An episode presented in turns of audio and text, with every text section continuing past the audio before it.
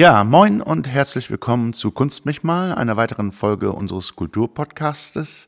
Heute bin ich in Bredenbeck zu Gast in einem Atelier von einem Bildhauer, der, so kann man sagen, wie kaum ein zweiter in Schleswig-Holstein mit seinen Arbeiten im öffentlichen Raum präsent ist. Moin, Jörg Blickert.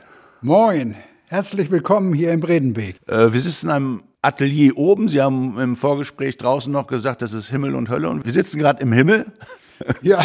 Hier äh, entstehen die geistigen Gedanken und unten ist die Einheitshölle sozusagen für den Ja. Stahl. Ja, ja. Unten wird geschweißt und geflext und geschliffen und Krach gemacht. Und hier sind eher so die heiligen Sphären so. Wie ist das eigentlich, wenn Sie jetzt durchs Land fahren? Haben Sie so kaiserliche Kurpfalzgefühle, weil Sie eigentlich überall schon ein Werk von sich stehen haben? Also Klaus Groth, Denkmal in Heide, der Fischer in Kappeln. Denkt man dann nach, wenn man die Ortsnamen sieht? Eigentlich weniger. Ja, manchmal, wenn wir Besuch haben, dann kommt es vor, dann zeigen wir denen, wo sie hinfahren können. Und dann sagen wenn ihr Lust habt, könnt ihr da auch noch mal eben gucken. Da steht auch ein Plickert oder so. Aber äh, sonst im Tagesgeschehen interessieren immer mehr den Künstler die neuen Arbeiten, Ja. die man gerade entwickelt. Ja. Da ist das Drama. Also äh, was man geschaffen hat, das liegt weit weg. Das sind Wege, die man zurückgelegt hat. Muss man auch loslassen wahrscheinlich. Ja, damit man sich wieder neuem öffnet. Also man muss ein Stück auch professionelle Distanz haben. Man muss das auch kritisch betrachten. Man muss sagen, was würde ich jetzt anders machen?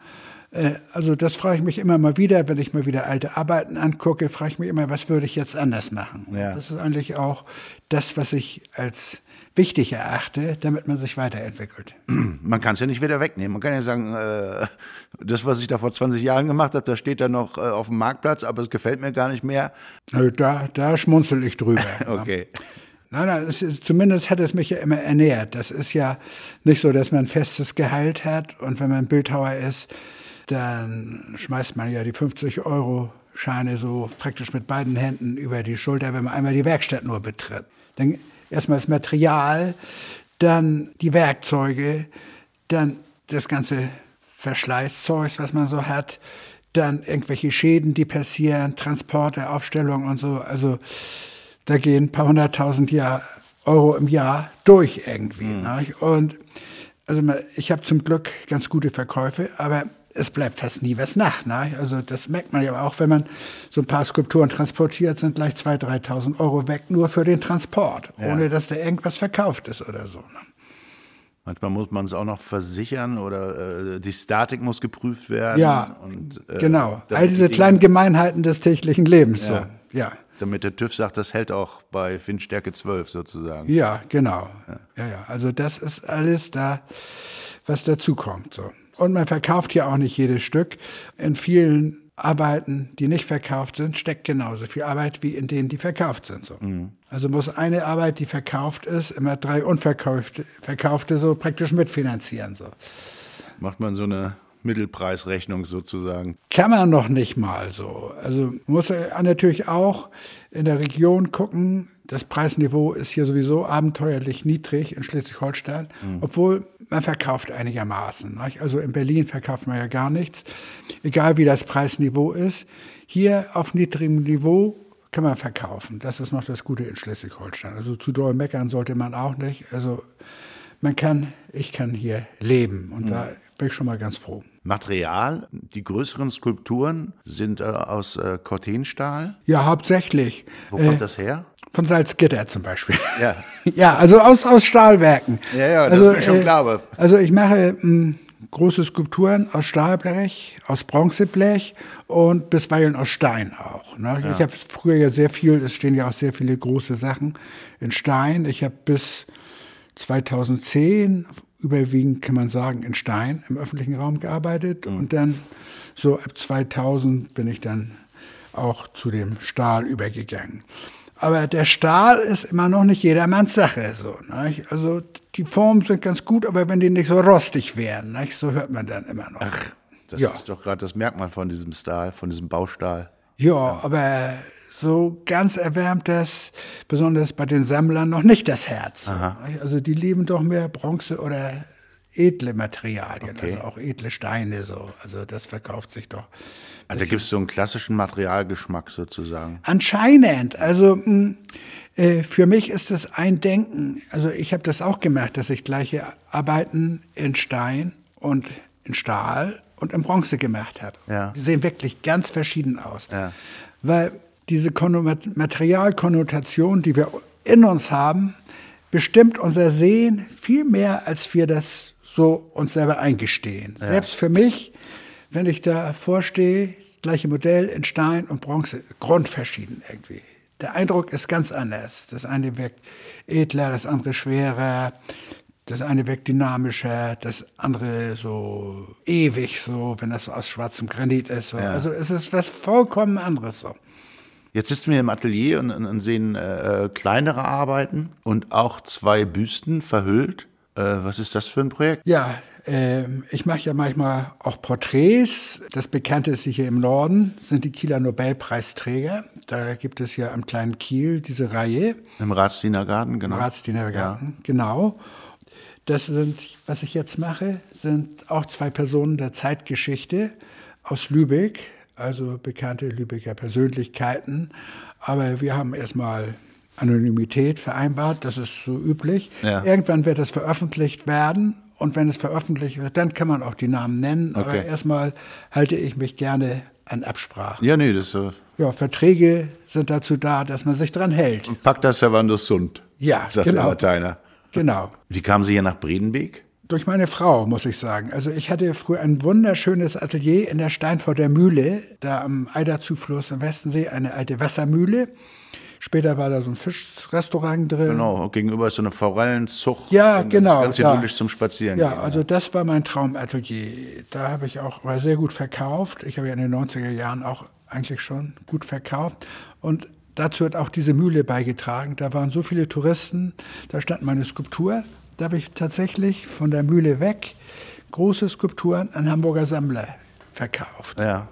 Was ich jetzt hier noch nie erlebt habe im Bredenbeek. da ist das doch in einem anderen Sinne zu exotisch für die Kunst so. Das geht doch nicht so gut zusammen. Während in, in einer Mühle, da passte es gut. Allerdings war die nie zu verkaufen. Ich habe die immer gepachtet und es standen wieder Unmengen an Investitionen an, weil es entsprach eigentlich keinem Staat, äh, keinem, keinem Standard, so nicht Isolierung, Heizung. Die ist nicht zu heizen. Ich war da mal ein Fisch essen. Doch, die ist zu heizen inzwischen. Aber es ist, es ist, als sie im Fisch essen waren, da war da schon 200.000 reingesteckt. Ne?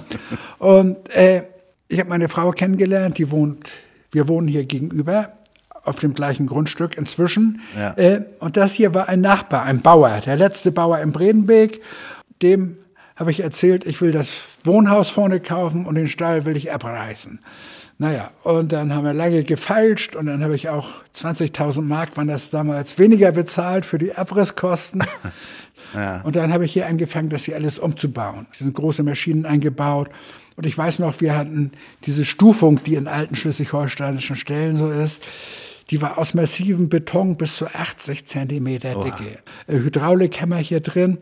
Und er hat dann so riesen Schollen mit einem 17 Tonnen Bagger hier aus dem Boden rausgestemmt. Das hätten wir sonst gar nicht geschafft, damit wir überhaupt erstmal eine Grundfläche hier reinkriegen. Ja. Dann habe ich das alles isoliert, habe hier Dachfenster eingebaut, hier äh, eine Werkstatt wie, wie, wie, wie ein normaler Handwerksbetrieb unten, würde ich sagen. Ja, ja. Metallgewerbe, so. Genau, wenn man reinkommt, sieht es eher aus wie eine Schlosserei tatsächlich durch die Ja. Doppel-T-Träger und, und die verschiedenen kleinen Kräne und sowas. Ja, Ja. also nicht so wie, wie so ein spitzwegiges Atelier, wie man sich das so Nee. vorstellt. So. Ja. Das, äh, irgendwo dann jemand hockt mit der Zippelmütze auf und auf die Musen hofft. So. Sagt Ihnen der Name Eric Braden was? ja, Der Schauspieler? wir sind befreundet, gut befreundet. Wir, wir schreiben uns regelmäßig. Ja. Er schickt mir immer Boshaftigkeiten über Trump und Ja. wir lachen immer sehr viel da. Und er ist sehr froh, dass jetzt dieses Unheil in den USA langsam zu Ende geht. Ah, er kommt ja hier aus Bre Bredenbeek und äh, haben Sie für ihn schon eine Büste an anfertigen müssen? Nee, nee, Hat nee. er noch keine Verehrung hier im Dorf? Doch, er, er wird hier hoch geschätzt. Er ist ja auch Ehrenbürger hier. Ja. Dann wohnt er auch mal bei seinem Bruder, wenn er hier ist. Ja. Und dann treffen wir uns manchmal, sitzen wir hier auf der Terrasse und unterhalten uns über Gott und die Welt. Er ist ja so im Soap-Opera-TV tätig. Ja, ja. Genau. Aber er ist, das trifft überhaupt nicht seine geistige Einstellung. Ein hochintellektueller Mensch. Er ist mit Gorbatschow befreundet. Er ist mit den großen äh, neuen Denkern der USA befreundet. Auch mit sehr vielen anderen sehr bekannten Künstlern. Und er, er ist sehr beweglich in allen Kulturgebieten. Er interessiert sich sehr für Weltpolitik, ist in zahlreichen Foren vernetzt. Also das ist sehr interessant, sich mit ihm zu unterhalten. Mhm. So aber eine Büste noch nicht in Auftrag. Nö, das muss ja auch nicht. er hat auch keine Skulptur von mir im Garten oder ja. so. Aber, ja. aber, die große Welt kommt dann hier ins kleine Dorf, wenn er hier ist, tatsächlich. Oder? Ja. Das ist schon was anderes dann. Ach, weiß ich nicht. Also, das, das finde ich gar nicht so wichtig. Wir mögen uns einfach so ganz ja. gerne. Wir, wir sind beide viel, also jetzt, dieses Jahr bin ich das erste Mal ja wirklich mal wieder hier. Sonst war ich ja die letzten Jahre über ein halbes Jahr immer im Ausland. Ich ja. habe in China unterrichtet mhm. oder eben große Kunstwerke gemacht, habe in Australien große Sachen gemacht, in der Schweiz, in Frankreich. Also Madrid auch noch? Ja, ja, vergesse ich schon alles. Also äh, ich bin ja im Grunde habe ich es mir so eingerichtet. Ich fand es gut. Ich bin meiner Kunst immer hinterhergereist und ja. konnte mir das so einrichten dass ich dabei sogar noch Geld verdient habe. Zwar nicht zu viel, weil diese Reisen und diese ganzen Auslandsgeschäfte sind nicht so ganz lukrativ, weil da einfach noch höhere Nebenkosten sind, obwohl der Umsatz erstmal ganz gut war. Aber hm, dieses exotische Moment, das hat mich interessiert und das macht mir auch Spaß. Mhm. Dass ich an vollkommen andere Orte komme, meine Kunst aufstellen kann, dass die Kunst auch verstanden wird, dass ich da unterrichten kann, ganz verschiedenen Kulturen, dass es angenommen wird und dass es auch interessante Rückmeldungen gibt. Also der Dialog über die Kunst, der funktioniert international und er ist sehr interessant und das beflügelt mich dann wieder. Wie ist es in, in Peking und Hangzhou zu lehren? Wunderbar. Wunderbar. Großes Interesse. Äh, und da ist es, man, wir sagen ja immer, die Chinesen haben so den Ruf, der Kopisten sozusagen. Das mag in der Industrie auch so sein, aber da an diesen Kunstakademien, das sind wirklich mit die besten und kreativsten des Landes. Das merkt man auch, wenn man da unterrichtet. Also äh, qualitätsmäßig ist es zu Spanien, da habe ich ja auch in den beiden großen Akademien, die in den beiden großen Universitäten angeschlossen sind, habe ich unterrichtet. Es gibt keinen Qualitätsunterschied, nur dass die in Peking bei hoher Qualität sehr viel engagierter sind. Also es kommt mehr raus dann, nicht? weil in der bildenden Kunst zählt ja auch nicht nur das Talent, sondern auch der Einsatz. Mhm. Und wenn die wirklich Tag und Nacht arbeiten in China bei hohem Talent, dann kommt auch was raus. Also ich versuche die zu motivieren, das schaffe ich dann auch. Die arbeiten so viel wie noch nie in ihrem Leben, sagen wir die Professoren, aber das macht den Spaß und dann kann man mit so einer Klasse auch was bewegen. So. Das ist einfach dann ein wirklich schönes Gefühl, wenn man nach drei Wochen von so einem intensiven Workshop zurückkommt und man hat 40, 50 große Skulpturen geschaffen mit den Studenten und die schreiben einem ja noch über zwei, drei Jahre, dann irgendwann flaut es auch mal ab, aber die Kontakte halten sich lange und die geben mir auch immer wieder Rückmeldung, dass sie da eben was fürs Leben mitgenommen haben. Und das ist natürlich schön. Mhm. Macht das, äh, befreit es auch von den eigenen vielleicht äh, kulturellen Prägungen und Scheuklappen, die man hat, wenn man am selben Ort bleibt? Ich glaube ja, vor allen Dingen, vieles gefällt mir in Schleswig-Holstein umso mehr, um, umso mehr ich auch im Ausland tätig war. Also ja. man sieht das eigene eigentlich anders. Man sieht es im, im Spiegel einer gewissen angereisten Internationalität. So, ne? Also man kann es anders beurteilen und man betrachtet sich selber auch. Man, man sieht auch eher was einem selber so im Weg steht, wenn man viel reist. Also ich, ich finde, Reisen bildet auf eine sehr gute Art. Das Problem ist natürlich, dass heutzutage meldet sich dann immer gleich das schlechte Gewissen, der, Ökolo Klima. ja, der ökologische Fußabdruck ja. beim Reisen. Das ist, ja. geht natürlich gar nicht. Ne?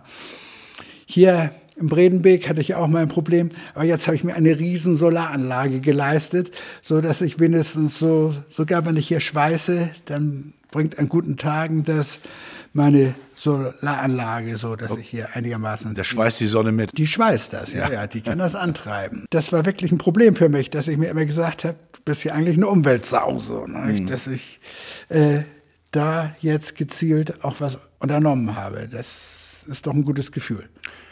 Wie weit spielt das Politische, also allgemeiner gefasst, überhaupt in die Kunst rein? Wenn wir jetzt an China denken, also heute wurde eine Bloggerin nochmal äh, verurteilt auf vier Jahre.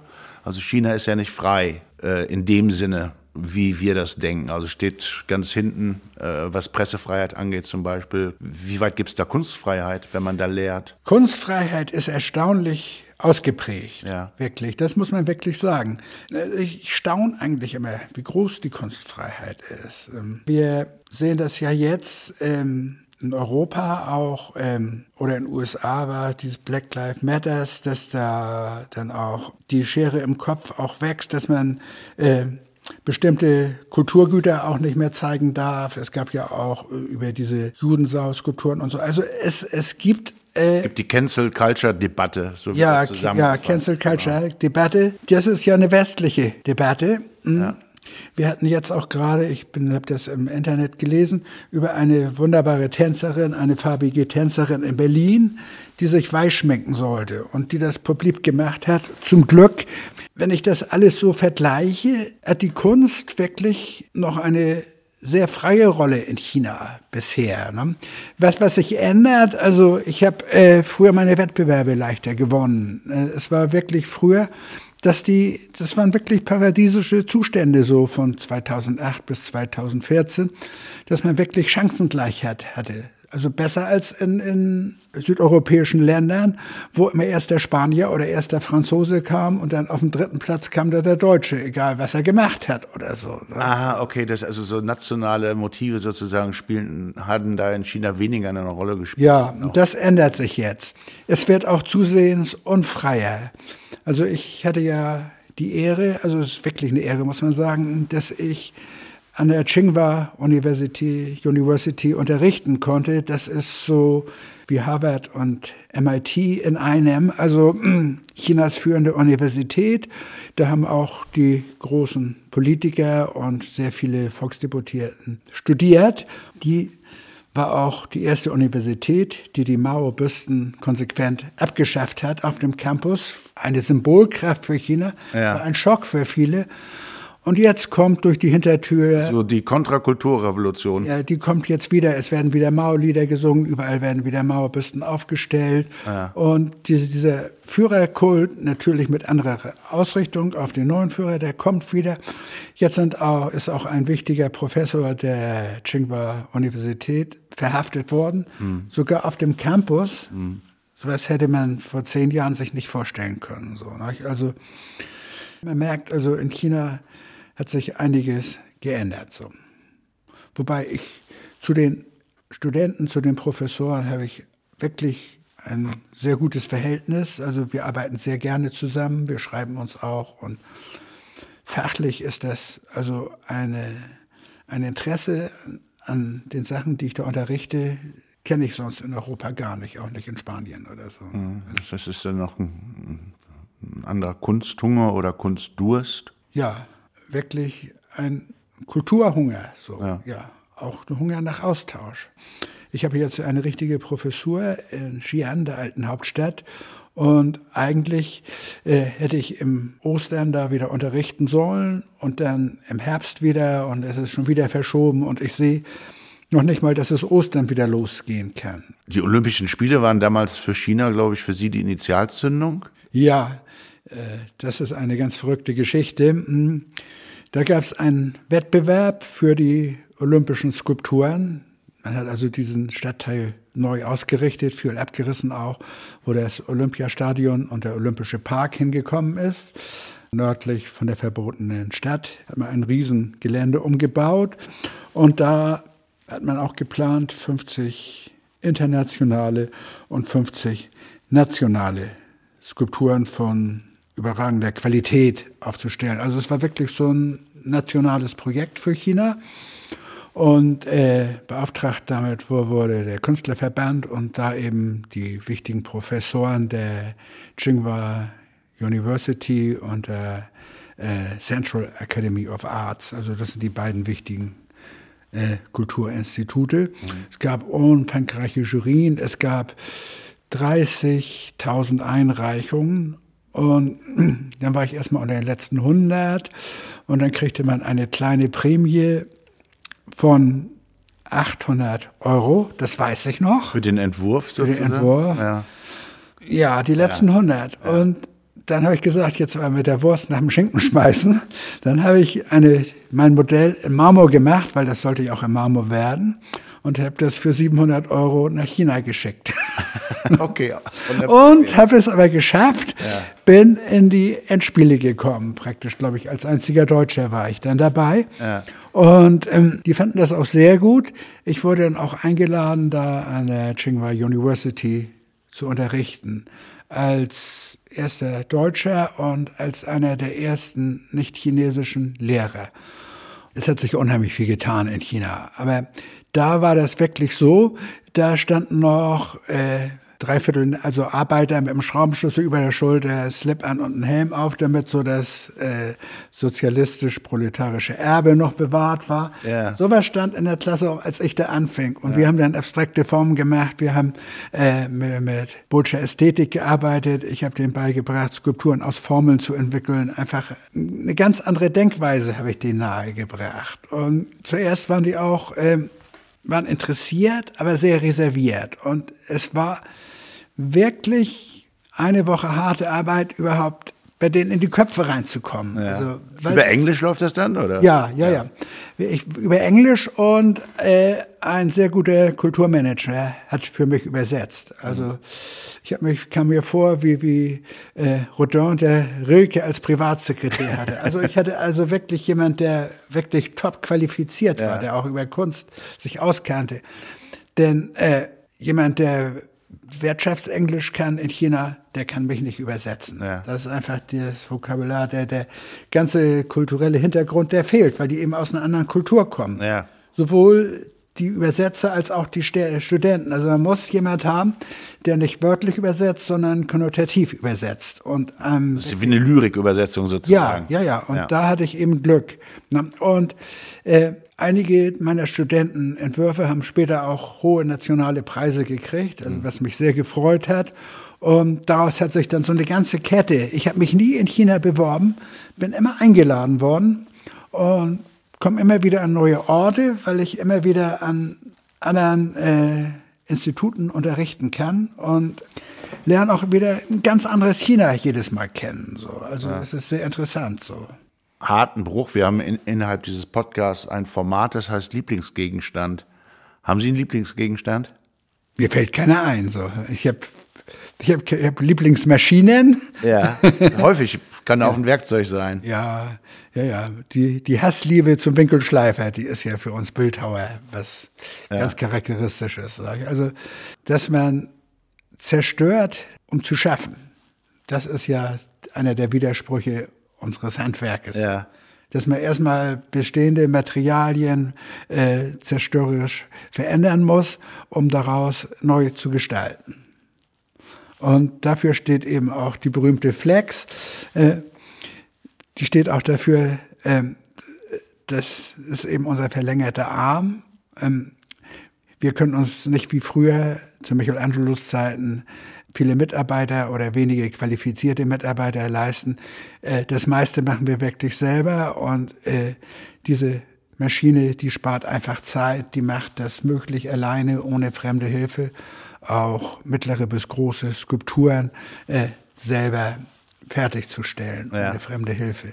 Also hat ja auch was Schönes so, ungeteilte Arbeit. Ne? Also äh, das ist wirklich, dass man wirklich sagen kann, das ist meins. Das ist, ist meine Idee war zuerst, dann war meine Arbeit und jetzt habe ich ein fertiges Produkt. Das ist eigentlich das schöne Gefühl. Und dafür steht ja als Hilfe dafür irgendwo immer der Winkelschleifer, der einen da auf fast allen Etappen begleitet. Ja. so also man hatte äh, das ganzheitliche eines Produktionsprozesses. Das hat ein Bauer zu mir mal gesagt. Ich sehe das äh, Kalb aufwachsen ich kenne die Mutter, ich sehe das Kalb aufwachsen mhm. und ich äh, bringe es zum Schlachter. Ja, ja, ja. Und hier, hier, ich, bei mir ist es ja früher im Stein. Ich bin wirklich in Italien in die Steinbrüche gegangen mit ja. einer Spraydöse, ja. Habe mir die Steine markiert im Steinbruch, ja. habe mir einen Lastwagen voll zusammenbestellt und dann kam ich hier an und dann ging ich ran so lange, bis es dann endlich fertig wurde. Mhm. Also das ist schon ein besonderes Gefühl, ist was anderes, als wenn man so eingebunden ist in sehr effektive, hochrationelle Prozesse, aber man verliert so das eigene dann dabei. Mhm. Ja, das ist, Karl Marx würde sagen, Entfremdung sozusagen. Ne? Ja, genau. Ein Arbeitsprozess. Und das ist hier nicht so. Ja, was ist das Gegenteil von Entfremdung? Unentfremdete Arbeit. Unentfremdet, genau. Unentfremdete Arbeit. Ja. Das war das Ideal, was Engels ja. formuliert hat in seinen ja. Briefen zum utopischen Sozialismus. Wir sehen, draußen haben wir äh, zwei Arbeiten gesehen, eben äh, aus äh, Stahl, die sind für Strande gedacht. Das Projekt ist noch nicht ganz realisiert, aber auf dem Weg. Und äh, das hat ja jetzt die große Form. Wie weit spielt denn Jan Koblase als Lehrmeister eine Rolle, der ja so die große Form gepredigt hat? Hat er einen wesentlichen Einfluss? Sie hatten ja drei verschiedene Professoren mhm. sozusagen. Eigentlich am wenigsten. Das kommt aber auch. Ich hatte ihn im Basissemester und im ersten Semester und dann ist er schon nach Amerika gegangen. Mhm. Und dann kam ja andere und äh, internationalen Kontext so im Studium für, für, für kunsthistorische Seitenblicke und so hat Manfred Siele-Wissel eigentlich am besten gesorgt vor allem, der wirklich uns erlaubt hat, über den Tellerrand zu blicken. Bei den anderen war das immer noch so, so wie, wie letztes Jahrhundert, weil was, was der Professor sagt, das stimmt so. Ja. Ich habe mich zuerst geärgert, als Koplaser wegging, der hat auch keine Noten hinterlassen und so, also so ein bisschen schnodderig ist er weggegangen so. Ne? Also, ja. Aber dann kamen die Nächsten und sagen, vergesst alles, was ihr bei Koblasa gelernt habt. Dann kam Silvester, vergesst alles so übertragen, was ihr bei Georg Weiland gelernt habt, so. Und die Lehre, die ich getan habe, vergiss all die festen Weisheiten, die du bei deinen Professoren gelernt hast. Nichts gilt von dem. Was gilt ist, such dir deinen eigenen Weg, reise durch die Museen. Ich bin äh, sehr viel auch in der Jugend durch Europa, durch alle großen Museen gereist, habe wirklich äh, Kunst betrachtet, habe gelesen, habe alles gemacht und versucht, meine eigenen Wege zu entwickeln. Bin auch wirklich dann nach dem Studium oder Ende des Studiums nochmal zur Figur zurückgegangen, dann so durch die Kunstgeschichte galoppiert, bis ich zu einer eigenen Form, abstrakten Form gekommen bin. Und das war ja auch die Grundlage dafür, dass ich in China eingeladen worden bin, weil die Chinesen das eben gesehen haben, dass äh, ich zu meinen Formen eben auch was sagen kann, dass da eine ganze Formtheorie dahinter ja. steht, die sie nicht kannten und die sie interessiert hat. So. Mhm. Es bleibt ja ein Prozess, ne? Und ja. Man, es, man wird ja nicht irgendwann sagen können, okay. Das war, ja, es gibt so einen, es gibt in Spanien, gibt's Oteiza, der hat mit 67, also gerade ungefähr in meinem Alter gesagt, ich bin jetzt durch, hat sogar ein Museum geplant, hat geplant, äh, wie viele Tage nach seinem Tod das eröffnen sollte und so verrückt, war ein super guter Bildhauer. Oteiza und Chillida, das war so das spanische Gegenpaar. Ja. Aber so gut er in der Skulptur war, so verrückt war er in seiner Lebensplanung und der Hybris, fertig zu sein. Also ich könnte das nie sagen. Er hatte das Gefühl, er hat sich auserzählt sozusagen. Ja, das hat ja. er beschlossen. Ja. Das war sein Manifest. Ja. Wobei ich finde, dass die frühen Sachen ja besser sind. Das ist ja häufig bei Leuten. Das war ja damals schon das Drama, als ich studiert habe, mit Brockman. Seine Sachen aus den 20er Jahren, aus der neuen Sachlichkeit, waren in der Sammlung des MoMAs. Wunderbar teuer, millionenschwer. Und für sein Spätwerk, wo er sich so für die Stadt Kiel interessiert hat und so, wurden einfach nicht wertgeschätzt. Ja, kann einen ereilen sozusagen. Das kann einen. Dass man sich in die Bedeutungslosigkeit arbeitet. Ja, das kann auf jeden Fall. Ich habe ja auch einen ganz verrückten Ausflug gemacht. Ich habe ja die Hanne der Bohm Stiftung geleitet, also ganz groß. Also ich habe sie auch wieder nach vorne gebracht. Wir hatten ja den größten Beitrag, der jemals auf der Art Basel war. Wir waren in der Prada äh, Foundation in, in Venedig, wir waren im MoMA, wir waren, wir haben eine riesen Ausstellung in Reina Sofia, wir hatten eine Doppelausstellung im Haus der Kunst und äh, der Bundeskunsthalle. Das hat keiner geschafft in Deutschland. Und dann aber gab es ein Überwürfnis über die Ausrichtung der Stiftung mit dem Vorstand Albert Daboven, dem Kaffeekönig. Ja. Ich habe mich zurückgezogen und so wie das nach oben gegangen ist, ging es auch nach unten. Ging es so nach unten. Die Kurve sieht aus wie der Mount Everest. So. Ja. Und jetzt wir gehen wir so langsam auf den Grund des Indischen Ozeanes. So. In vier Jahren vom Top, von den Top 100 zur Bedeutungslosigkeit. Mhm. So. wir hatten das am Anfang des Gesprächs, äh, wie präsent Sie sind. Es gibt eine wunderbare Seite, die heißt kunst-sh.de. Und da kann man alle möglichen Kunstwerke fast in Vollkommenheit und Komplettheit in Schleswig-Holstein anklicken und äh, vielleicht in Ermangelung der Museumsbesuche sagen, jetzt mache ich mal eine Radtour oder einen Spaziergang und, und bastel mir meine eigene äh, Museumstour draußen beim Anblick von Kunst im öffentlichen Raum. Was, was also Hoffnung für 2021 ist äh, doch vielleicht in China wieder zu lehren? Das und also die erste Hoffnung ist erstmal ganz regional hier, dass unsere Nordart wieder stattfinden kann. Das ja. war ja wirklich ein Schock für uns alle. Es war wir hatten schon angefangen aufzubauen. Der Park sah diesen Sommer so schön aus und es war alles geschlossen. Also es war richtig traurig, man konnte richtig depressiv werden. Die nächsten Projekte ist die Triennale der Schweiz. Das ist die bestbesuchte Ausstellung in Europa, weil die so gut liegt, so zwischen Nordeuropa und Südeuropa. Hat fast 500.000 Besucher im Jahr. Da bin ich auch gut, sehr gut vertreten mit Riesenarbeiten. Dann das nächste große Projekt ist Sculpture Line. Das ist die größte Ausstellung in Prag in der Tschechei und ein Teil auch in der Slowakei. Also die ja. arbeiten jetzt auch mit der Nordart zusammen. Da haben wir es jetzt wenigstens geschafft, dass die Sachen schon in Prag angekommen sind. Nun bleibt bloß banges Hoffen, dass die Corona-Situation das zulässt, dass da wieder eine schöne Ausstellung stattfinden kann. Denn das war auch schade. 2020 wurde gestrichen. Mhm. Also ein Opfer mehr im Kulturbereich. Ja, gut. Hoffen wir. Hoffen wir. Ja, danke fürs Gespräch.